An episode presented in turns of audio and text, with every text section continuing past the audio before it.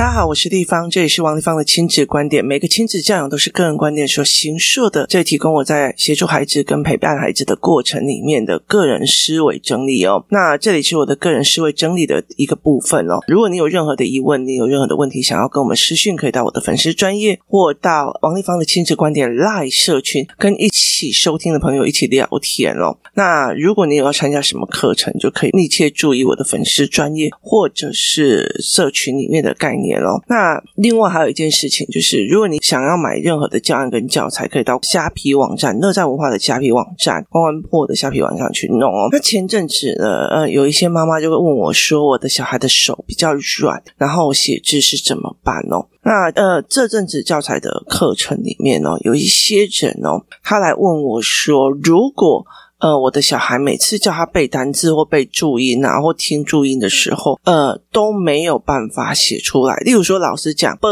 然后他就没有办法写出来啵。其实我儿子也他也是这个样子。第一个他手软，第二个他眼交叉，第三个他呃也没有办法听，然后再出来哦。其实呃，我觉得这件事情是一件非常有趣的一个部分哦。很多的时候，例如说呃，我们在大学的时候，我们可以听的老师讲话，然后一边写出来哦。它其实是一个呃很重要很重要的能力哦。我在呃陪孩子长大的过程里面，我有很多次是拿影片给孩子们看，然后请他们。记录东西下来哦，那你跟他想说把它记录下来哦，基本上他们都记不住哦，他们很快就会忘记哦，他们非常非常快就会忘记这件事情。所以其实如果你看影片，然后会不会马上变成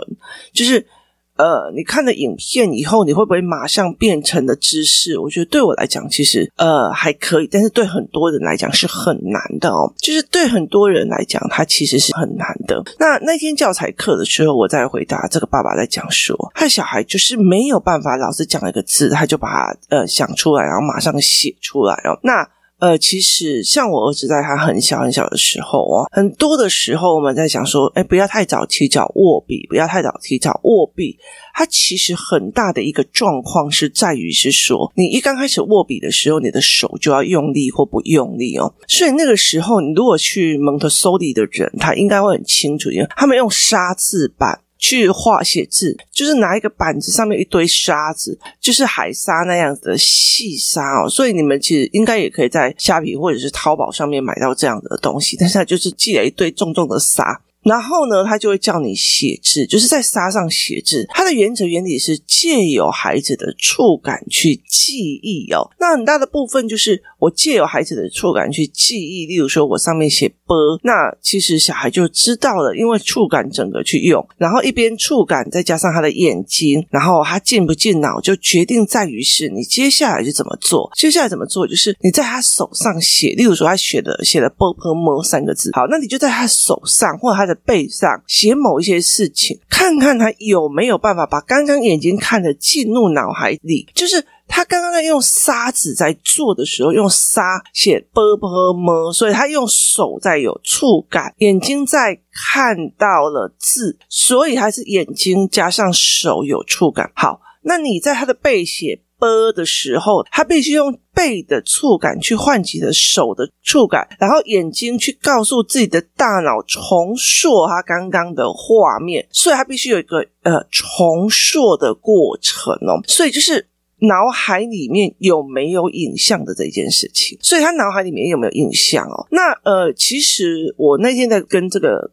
爸爸在讲，我说如果要，尤其像有些男生哦，讲出来的话，他其实呃没有办法产生影像，或者是没有办法产生思考，所以我就会觉得这样子不行，所以我有。找出了很多的方法，可是我后来告诉这个爸爸说，其实，呃，你们要的答案我都有，我也有方法可以做。可是我问题在于是，我能不能闷着良心去做这件事情？意思就是说，如果我让你们的孩子看了文本里面，有文字化，然后图像化。可是我却又提供了非常非常多的科幻的虚构的东西哦。那这个小孩其实会不会容易爱幻想？就是例如说别人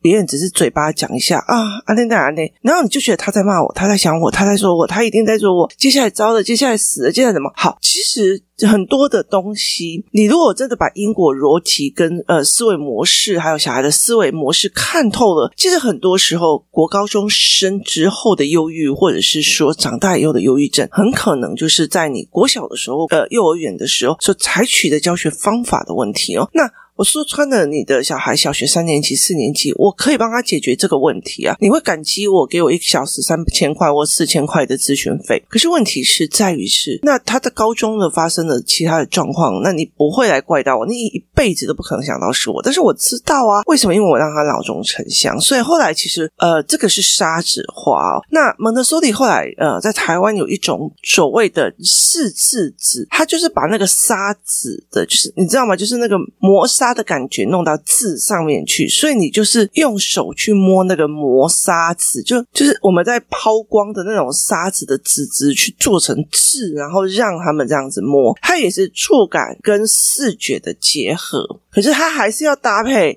视觉跟触感，然后再加上脑中成像的这件事情。所以我的教案跟阅读理解的课程里面有一个叫做文字图像化的课程哦。所以其实是这样子起来的。那接下来其实一个非常非常重要的一个点哦，就是文字图像化之后，它有一个非常非常重大的一个点的原因在于是什么？你知道吗？它文字图像化最重要的一个点在于是接下来你要再往后怎么做。所以其实那时候我在设计凹槽的时候，我为什么会去找凹槽？就是笔顺练习簿的时候，那那个时候其实第一件事情，凹槽它是每一个字是往下凹下去的，它是往下凹进去的哦，所以它很大的一个部分是在于是说，它往下凹的时候，因为小孩的手比较小，所以你就是可以用他的手让他去摸看看，然后摸出来那个字，然后去摸看看这个字到底在写什么，它也是触感加。视觉去引导思维的这一个部分，所以那个时候我在用凹槽的时候，其实我那时候为什么很坚持要去做凹槽的时候，那个时候我找了台湾很多家出版社，然后希望他们帮我做凹槽，因为我自己的小孩需要。那一页的成本是八十块。后来其实我们找到了中国，但后来在有一段时间，当我把这件事情推广起来以后，就很多出版社就开始仿了嘛，就是开始仿。可是他们其实没有去理解一件事情。凹槽的深度，包括呃很有趣的一件事情，有一个非常大的出版社仿了我的凹槽，可是他用亮面的那一边，就是它的纸质上面是用亮面的那一边，它并不是用粗糙面的那一边，所以等于小孩在看的时候，他眼睛会眩光。然后第二件事情，他说：“哦，写累了吗？那我们来旁边画画吧。”你知道吗？写字最重要一件事情是不要跟孩子讲写字会累，就是他其实是在传达一个思维哦。那凹槽很大的一个部分是在于是，因为它是凹槽，所以你不要很用力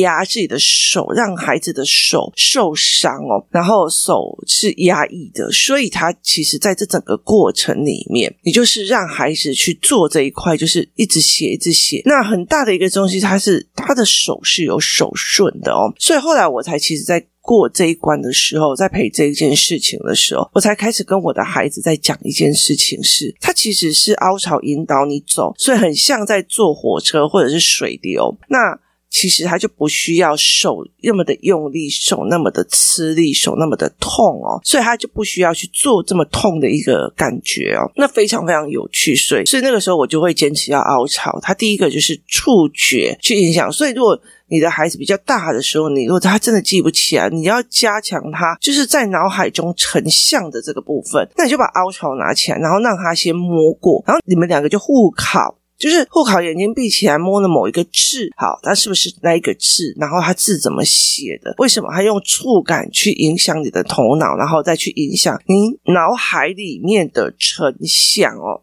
用这样子的方法，然后去陪他们练，然后去陪他们去思维，去怎么去做。所以那个时候，其实我在做凹槽的时候，我会加强它的凹槽的厚度，然后它不能眩光，它不能眩光，然后它的字的呃字体啊，包括有的人凹槽就说，为什么这个字有两个音，那个音都没有，或者是有两个写法，那事实上它就是有两个写法跟有好几个破音字哦。所以后来其实我们用的设计法是在这一块，那。很大的一个原因是陪孩子们去做这一个东西哦。所以，其实，在练写字的过程里面，你必须要去看每个孩子的不一样。例如说，凹槽的状况是凹槽每一个是多的一个笔画，多的一个笔画在这样练。那以前的时候，一刚开始的时候，我是找你知道，台湾很多东西都是描红纸。如果你觉得你的小孩某一个作业不行了，那你通常就可以打开那个所谓的呃新美式吧，还是什么的国字生成，或者是甲本乙本也有这一块，它就是。一笔一画，一笔一画，像描红这样，上面是用印刷的，下面是让你自己练习的，所以导致孩子往上再往下，往上再往下，在看东西的时候，他其实眼神是换掉的，是善的。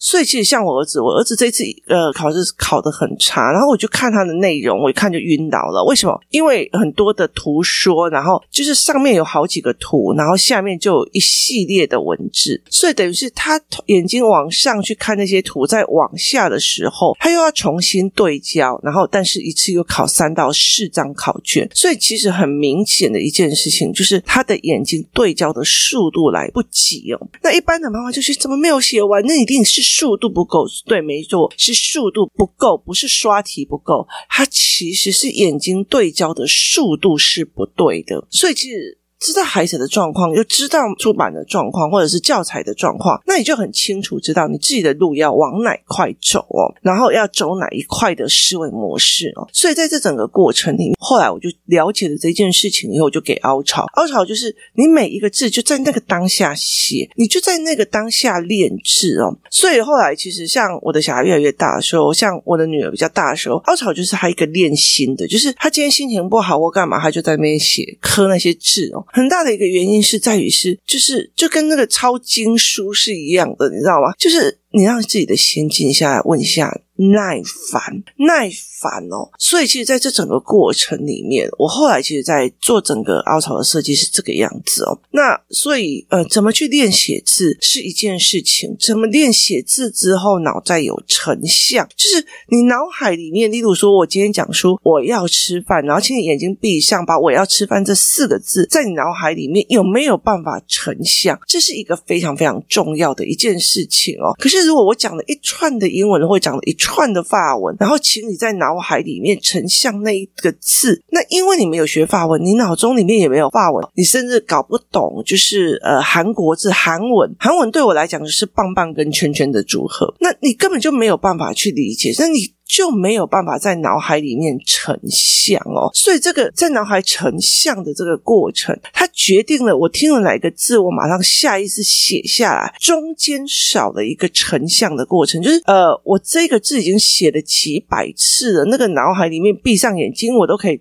看得出来那个文字是什么的，我就可以很快速的写上来。所以早期哦，有很多人考上很好的学校，就是他真的很用功的，是把每一个课本读到那种，就是眼睛闭上来，这个题目在哪一个课本的哪一个地方，他都可以想出来。他就是脑海成像很重要的一个概念。可是这种成像的概念，它其实也有它的呃好处，也有它的坏处哦。端看你家庭气氛跟孩子的生长气氛，它决定了非常非常多的一些事情哦。所以，其实，在练字是练字，练字包括说，哎，如果说我的小孩老师一听写，他马上就可以听写出来了；老师一听写，他马上就听写出来，那我就会开始很想说，他你文字图像化的内容到底是怎么想出来的？就是你脑海怎么去成像的。所以，其实，呃，我做了一个文字图像化的教案，然后那个教案其实很大一个就是写了文字之后，你必须帮我图像化。那你后来才会发现，每一个人在阅读同一个文字里面所成像出。出来的脑海里面东西完全不一样。例如说，我今天在讲说，呃，我走进了大宅院里面，然后看到大大长长的一个广场，那左边有两个大。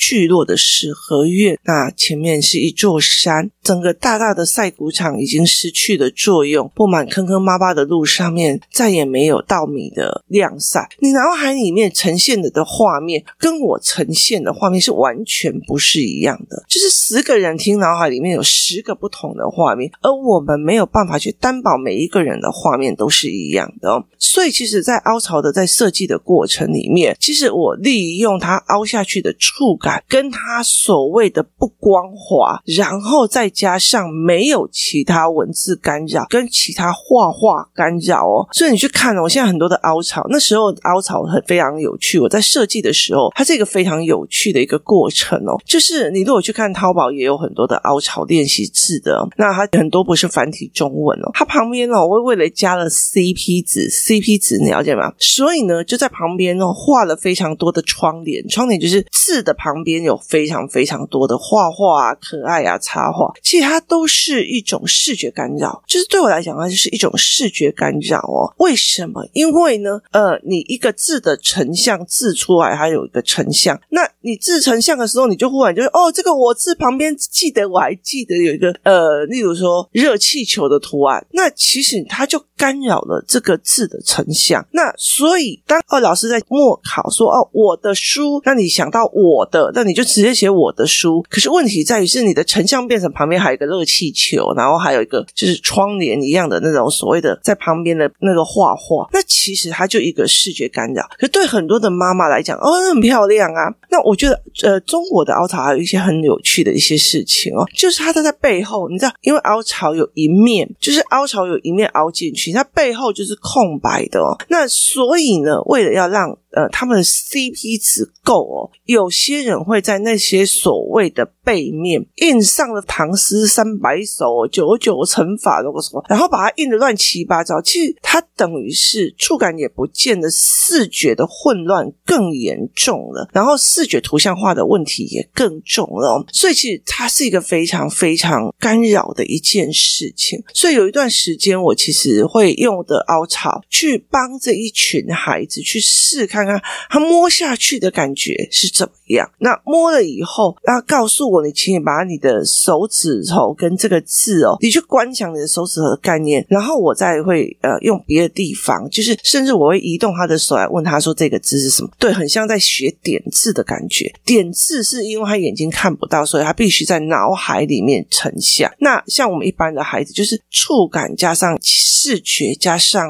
脑是要一起的哦，所以其实有很多人他。他其实。可以一边看着，为什么要训练这一块？是一边看着教授在黑板上面所写的字形，一边脑子要飞快的成像，做这种成像哦。例如说，阿玛龙的飞轮的设计哦，阿玛龙是怎么设计的？它是它的商业模组。首先，它呃建立的所谓的会员制，会员制可以每天呃听他们的影片，看他们的书都是免费的。然后为什么你每次进去阿玛龙，然后就会开始消费？所以那马上好，你会看到的是一整串。那有的人会听过就算，有的人会开始在把心理学的层次图拉起来，像我就会直接拉模组，就是它的商业模组化是什么样的逻辑哦，才会带动整个呃企业的连带的影响。所以每一个人在听了话、看了文字之后，脑海里面的成像是完全不一样的哦。那像我现在，我常常最近常常就是每天早上，我女儿大概就五点半就叫她起来，那她就会开始读书，那我。也会开始读书，我就在练呃脑海成像，或者是把公司组织化变成一个模组哈，或者是变成一个模块的思维哦。那也是必须在练，说我文字出来之后，我在脑海里面怎么成像的。它并不是只有说哦，在你的哈利波特九又四分之三月台的时候，每一个人看到的都是那九又四分之三月台。其实每个人的九九又四分之三月台长得不一样。那对我来讲，我觉得哦，原来他的飞轮是这样跑的，他的。之后理论是这样做的，对我来讲，整个看起来以后就是。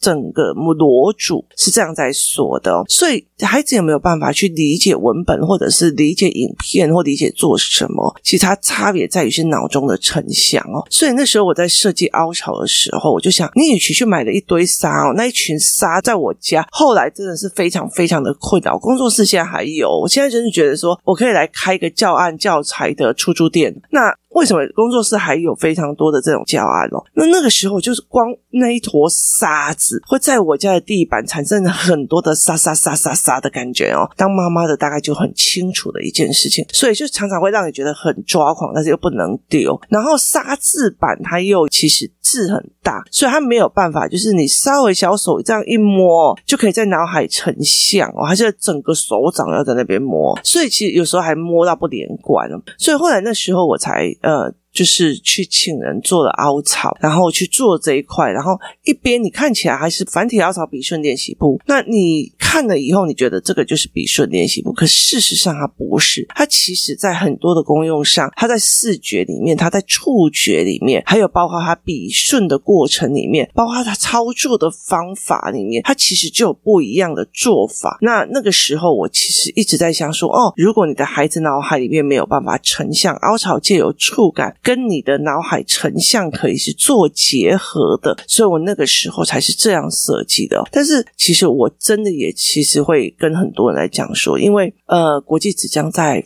飙涨，飙涨是国际纸浆是呃，像今年其实前三季已经涨到百分之二十五了，然后第四季还要再涨。百分之十，所以大部分这样子弄下来的时候，其实嗯，凹槽已经没有什么利润了哦，所以它已经过了我们家小孩的阶段性任务，所以我会开始收掉一些凹槽的部分哦，所以很大的一个部分就是哎，开始收掉。所以如果今天有想买的，那赶快就是去虾皮买哦。那后来其实像我的小孩在国中的时候，他静下来的时候，他又要练笔的时候，他就会开始在练这一块，所以有时候是我是给他们静心在用。的，所以呃，再加上触感哦，因为其实像我的儿子跟女儿，他们对焦跟思维，还有包括他眼睛的散的方式，他其实是有状况的。所以那个时候，我就会让他们去用凹槽来试试看，就是说，我们都在玩这个游戏，把你的手摸下来的地方，然后你告诉我这个字是什么，然后我们就来赌，看谁赢，看谁输哦。其实很大一个原因是在于是借由他的手的触感，然后去产生结合他的脑海形象，然然后去产生的脑海里面的文字记忆的模式哦，那包括说英文的凹槽也是哦，就是有很多人就是英文背不起来字哦，他的英文凹槽也是这样子的思维，包括字跟字中间的距离是什么，它也其实是同样的一个思维跟模组化哦。所以你怎么去看孩子的这一块？他说啊，他怎么背不起啊？他就多背几样，多背几样。其实孩子字背不起来，有时候是脑海里面没有办法成像，那有时候是他的事情只看到眼皮子底下，没有其他真的进脑了。嘿，夸崩夸？他看不会行？这是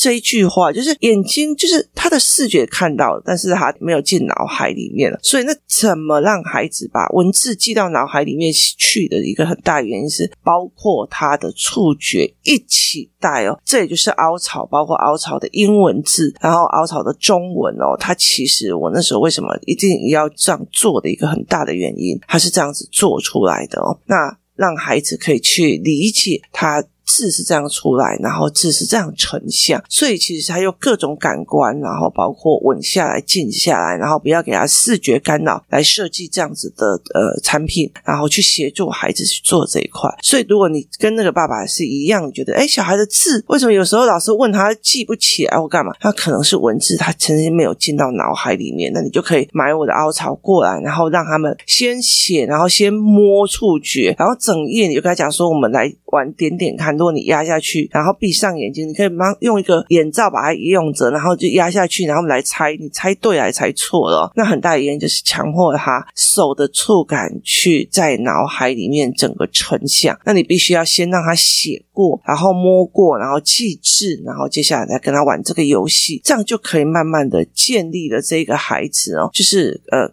看到字里面可以自己在脑海成像，要训练他文字图像化，或者是吸收进去的东西可以在脑海里面成像，成了一个影像的这个能力哦。所以这个能力其实是后来越来越重要。有些小孩其实，在打电动的时候，在打手游的时候，在一直打一直打，他其实就是在眼睛里面，他脑海里面没有进去哦，所以他就是没有进入深层的思考，也就是第二层思维的这块模式里面哦。那可以提供大家思维看看，然后大家去协助孩子去走凹槽这一块去做思维哦。今天谢谢大家收听，我们明天见。